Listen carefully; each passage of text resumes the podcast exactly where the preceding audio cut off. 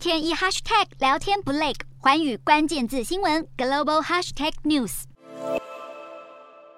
乌俄战争延烧半年来，西方企业接连撤出俄国市场，响应欧美对俄制裁。俄罗斯国内最大伺服器供应商之一的美国电脑公司戴尔科技，也在二十七日宣布跟进，全面退出俄国市场的行列。西方企业出走俄国市场，势必对俄国经济、商贸与民生构成巨大冲击。但相对的，祭出制裁的西方国家自己也受挫不少，而受影响最深的就是近几年以来最大对俄投资国德国。德国企业自乌俄战争开打以来，相继结束俄罗斯业务后，已承认累积超过一百亿欧元（约新台币三千亿元）的亏损，而能源产业的损失尤其深。亏损最惨重的是德国天然气交易商 Uniper。开战到现在，由于俄国减少对欧洲能源供应，Uniper 被迫用高价购买天然气，导致今年上半年亏损超过二十亿欧元（约新台币六百亿元），股价也大跌了百分之八十。另外，曾在俄军入侵乌克兰不到十天就宣布结束在俄国生产和销售的德国汽车巨头宾士，今年上半年已累积超过七亿欧元（约新台币两百一十亿元）的损失，股价也。跌了百分之十八。不过，专家认为，目前账目上的损失只是开端。许多德国企业在俄国的子公司拥有几十亿欧元资产，以后可能很难再拿回来。